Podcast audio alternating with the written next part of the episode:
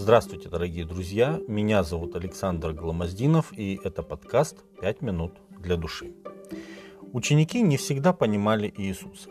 Порой его действия заставляли их сильно понервничать. К таким моментам можно отнести инициированное Иисусом опасное путешествие через Галилейское озеро, когда он спокойно спал во время бури. Матфея 8:24. Эта история также записана в Евангелиях от Марка и Луки, и это единственный раз, когда описывается, что Иисус спит. Ученики, как могли, старались удержать лодку на плаву, но она наполнялась водой. Тогда они будут Иисуса и говорят, «Господи, спаси нас, погибаем». Матфея 8:25. Иисус усмиряет бурю всего двумя словами «Умолкни, перестань». И ветер утих, и сделалась великая тишина. Марка 4.39. Но на этом опасные приключения учеников не закончились. Они причалили к противоположному берегу озера как раз в том месте, где их ожидала еще одна опасность. Одержимый нечистыми духами человек. Потерявший всякий человеческий облик, он жил в пещерах, которые ранее использовались для погребения мертвецов. Он не носил одежду, постоянно кричал и бился о камни. Всякие попытки хоть как-то его усмирить не приводили ни к чему. Он разрывал даже цепи и кандалы. Марка 5, 1, с 1 по 5 текст и Лука 8, 27.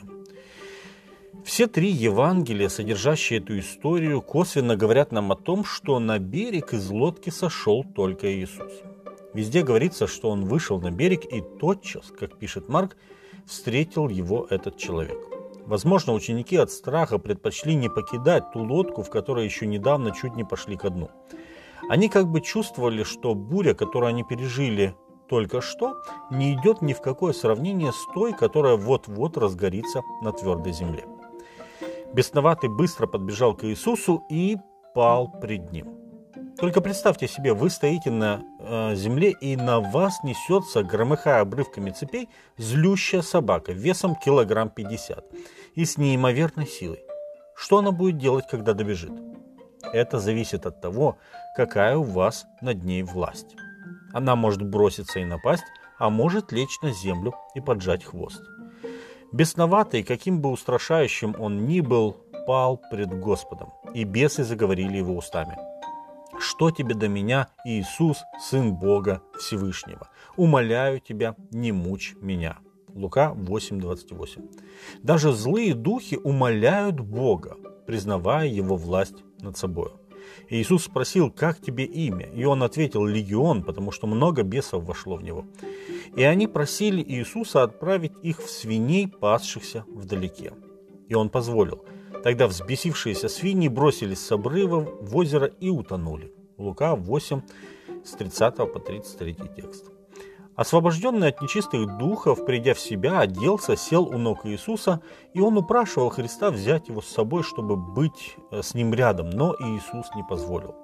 И тут мы видим еще одну интересную деталь. Иисус отвечает согласием на мольбы бесов и отказывает, когда его просит человек, освободившийся от дьявольского плена.